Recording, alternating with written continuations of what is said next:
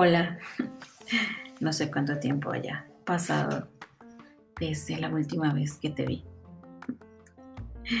En este podcast será un poco anecdótico porque es de lo que pasé y que tal vez ustedes también hayan pasado cuando se fueron a vivir solos la primera vez y si no las demás veces que siguieron mudándose o tal vez porque por fin compraron su casa o tienen su casa.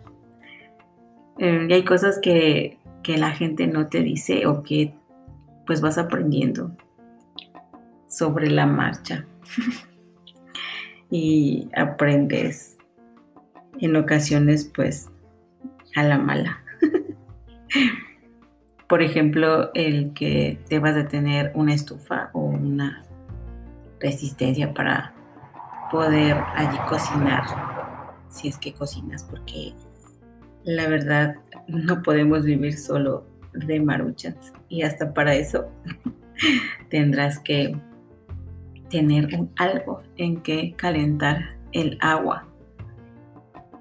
Mm, también pues que cuando ya te vas a vivir solo, vas a tener que aprender a lavar tu ropa. Si tienes la ventaja de mandar a la lavandería, pues qué padre, pero he escuchado que algunos lo que hacen es descomponer su ropa porque la mezclan. Deep, la ropa no se mezcla. Primero se lava como que todo lo blanco o que el hecho es que no debes revolver lo blanco con los, lo de colores, leer las etiquetas, ver cómo la puedes lavar, porque puedes echar a perder tu ropa si es que se lava en seco. Y entonces ahí sí, ya no hay como que algo de cómo solucionarlo. También de cuánto detergente debes ocupar, si le puedes echar o no cloro. Por ejemplo, em, deben de tener claro que la ropa blanca o de preferencia toda la ropa la tienes que sacar al sol aun cuando ya esté casi seca por si es que usas secadora o si tu lavadora tiene secadora, porque el sol purifica y también la ropa blanca hace que sea más, más blanca. Esto hasta parecería tonto, pero mm, habemos personas que luego no lo sabíamos. es como para ayudarlos cuando se muden y sean unos adultos independientes. También, pues, el saber comprar tu despensa. No porque no sepas qué es lo que vas a comer, sino porque hay, pues, cosas que se echan a perder o que si estás solo, eh, puede ser que no te acabes toda la comida y desperdicies. Y pues eso no está bonito. Por ejemplo, también que debemos de tener un trapo para limpiar, ya sea la estufa o para secar los, los trastes, para limpiar las superficies.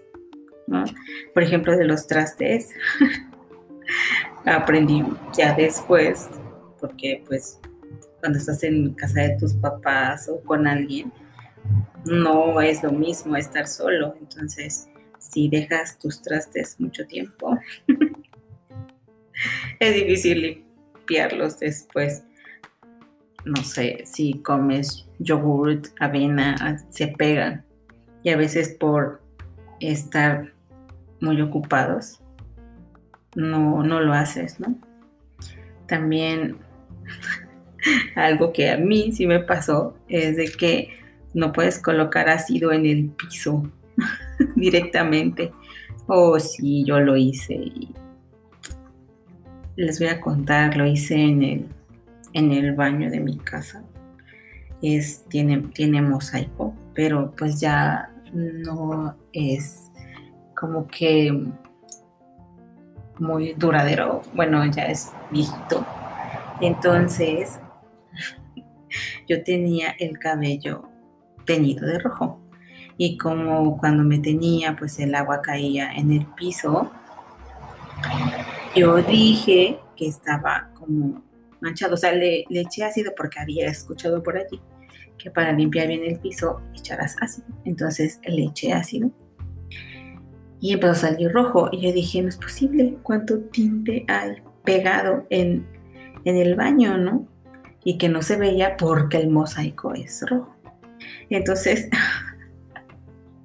lo que hice fue echarle más ácido.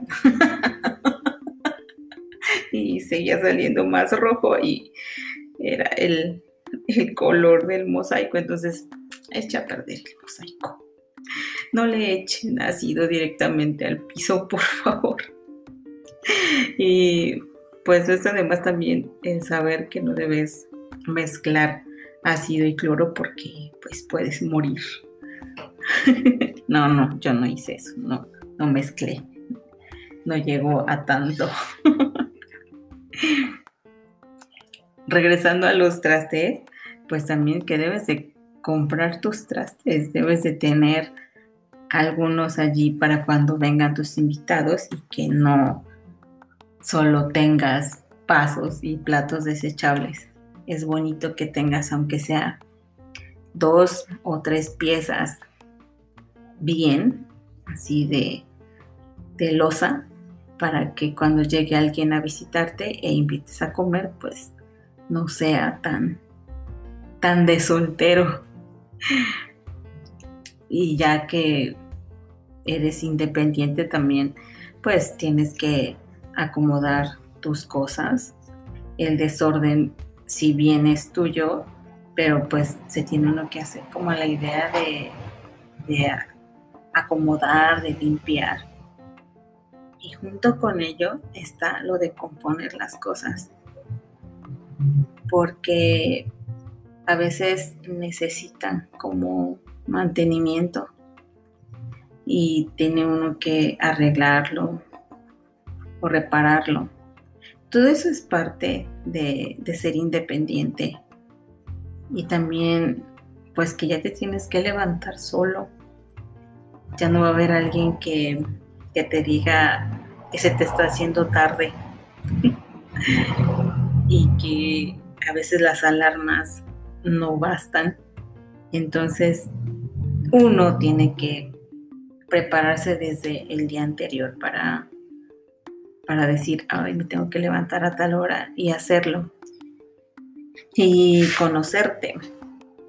Si ya sabes que pones cinco minutos antes de la hora a la que te tienes que levantar porque ya tienes planeado que te vas a llevar X tiempo y que si te levantas cinco minutos antes de esa hora te quedas dormido, pues ponlo media hora antes, pero también si sabes que lo pones media hora antes y en tu cerebro va a decir, ay, pues todavía tienes media hora y te despiertas a esa hora y dices cinco minutos más y te quedas dormido, si ya sabes, no lo hagas, no te sabotees a ti mismo, o sea, creo que uno es consciente de cómo es y hay que trabajar para el yo del futuro. no sé si ustedes lo hacen, pero yo sí. Por ejemplo, sé que a mi yo del futuro se le va a dificultar el poner todo, el arreglar todas las cosas que va a ocupar en ese día. Entonces, yo que soy la yo del pasado, pues preparo esas cosas para que mi yo del futuro no sufra. no sé si me explico. Eh, o por ejemplo, mm, yo sé que a mi yo del futuro le cuesta o luego se hace bolas y no se acuerda de que tiene que agarrar agua para hacer té. O sea, por ejemplo, todas las mañanas me despierto y me preparo un té. Entonces, a veces pierdo el tiempo en, pues, en que me paro, me arreglo y que voy para acá, que, em, que tengo que hacer otras cosas. Y después el simple hecho de agarrar el agua me hace perder tiempo. Entonces mi yo del pasado lo que hace es agarrar mi jarrita, llenarla con agua y dejarla cerca de donde está mi cafetera para que al otro día lo prepare. Entonces es bien rico porque al otro día me despierto y digo, ay, qué hueva, ¿no? Pero mi yo del pasado ya se encargó de eso. O las cosas las dejo como muy juntas porque sé qué es lo que voy a ocupar al otro día es un buen tip, bueno, para mí, que sé que mi yo del futuro se hace bolas porque apenas está despierta y se le puede olvidar alguna cosa, entonces hasta se las anoto, se las anoto en la libreta y ya al otro día con el el cerebro medio adormilado, pues va empezando como que a organizarse. es un buen tip, háganlo. Continuando con esto compren buenos focos, porque luego resulta que los focos a donde llegas, si es que llegas a un lugar nuevo, pues no, no te sirven. Por ejemplo, apenas cambié los focos de mi cuarto porque no alumbraban mucho, entonces me cansan la vista y pues hay que comprar un buen foco para que no estés batallando al momento de, escribir o de, estar hasta en la computadora, porque también paso mucho tiempo en la compu. Y para no forzar tanto, aunque en la compu esté lo de la vista em, para que no te lastime tanto, pero sí de cierta manera tienes que estar como anotando cositas, entonces pues que que tengas una buena iluminación. En mi caso, tengo que guardar también agua y estar apartando agua, porque si no, pues me quedo sin ella en la semana. O sea, mm, el vivir solos ya te hace una persona independiente. Luego dicen, ¿cuándo uno se vuelve adulto? Siento que este es el momento en cuando uno se vuelve adulto, porque te empiezas a hacer cargo a cargo de ti y pues te das cuenta que tienes que, cuidarte, que si no pues te enfermas y pues por las horas del destino tengo mi familia cerca, pero hay veces en las que no, no tienes a alguien que, que vea por ti y pues tienes que cuidar. Algo de esta vida independiente y que a mí me gustó fue el comprar una cama. Inviertan en una buena cama. Eso es súper importante porque si no descansas, no puedes rendir como el otro día el 100 que, que debes para, pues para trabajar o para estudiar. Y mm, algo que apenas adquirí también es un, es un sillón porque ya me quiero volver un poco sociable, aun cuando estamos en pandemia, pero luego mm, pues viene mi familia y no hay en donde se sienten y es incómodo que lo sientes en la cama, aunque sí tengo una como salita, pero como que un sillón es más acogedor, diría yo. Y algo que es como muy complicado de hacer, pero pues es parte de, ya tu independencia, es el, el pago de los impuestos, el predial, el agua y así. Y si no tienes una casa propia, porque pues apenas estás empezando, también los gastos, o sea, la renta, la luz, el internet, y pues tienes que estar como que apartando dinero para, para eso. Y para concluir, mm, apenas me di cuenta que esta es mi casa. Llevo prácticamente viviendo aquí casi tres años y no la había sentido mía.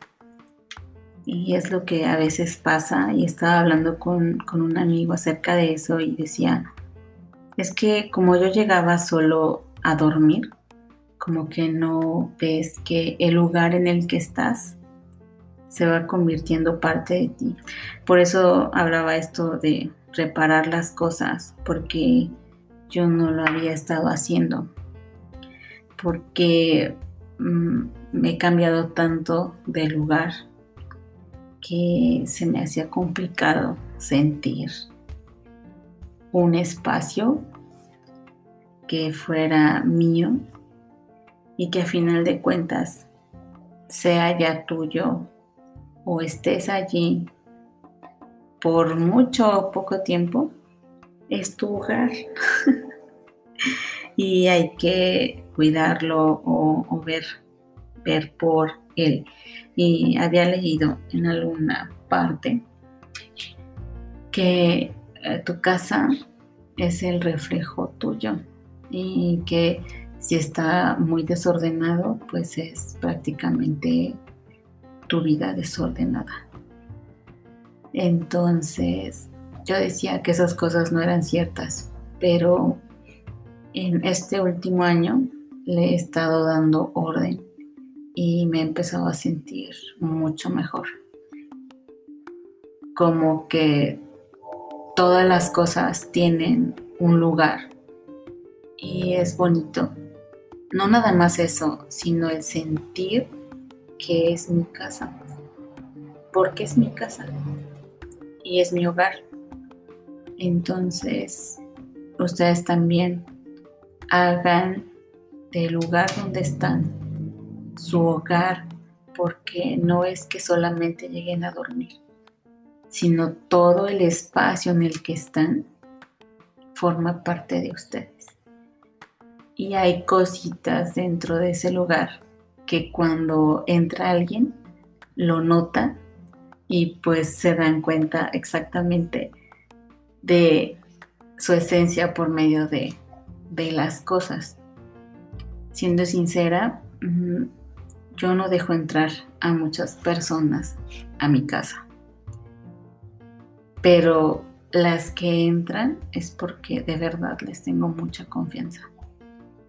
Hay veces que uno está pasando por un proceso y te puedes dar cuenta de que si invitas a alguien, está observando y muchas veces juzga. Es por eso que casi nadie entra a mi cuarto. A la sala tal vez. A la entrada algunos se queda. Pero que entre a donde yo paso la mayor parte del tiempo de una manera tranquila, que es mi cama, no muchos. Les, les digo, antes los dejaba pasar y pues como no tenían donde se sentaran, los dejaba que se sentaran en mi cama y como sabía que tal vez algunas personas no lo merecían, entonces no pasaba. A lo que quiero llegar con esto es que sí creo que sea un reflejo de nosotros. Por eso enfaticé esa parte donde hay que cuidarla y arreglarla, repararla, si es que lo necesita, independientemente que sea tuya o solamente esté de paso. Pues bueno, ese fue el episodio de hoy. Espero que algunas de las cosas que haya dicho les sirvan y que no cometan algunos errores que cometí yo.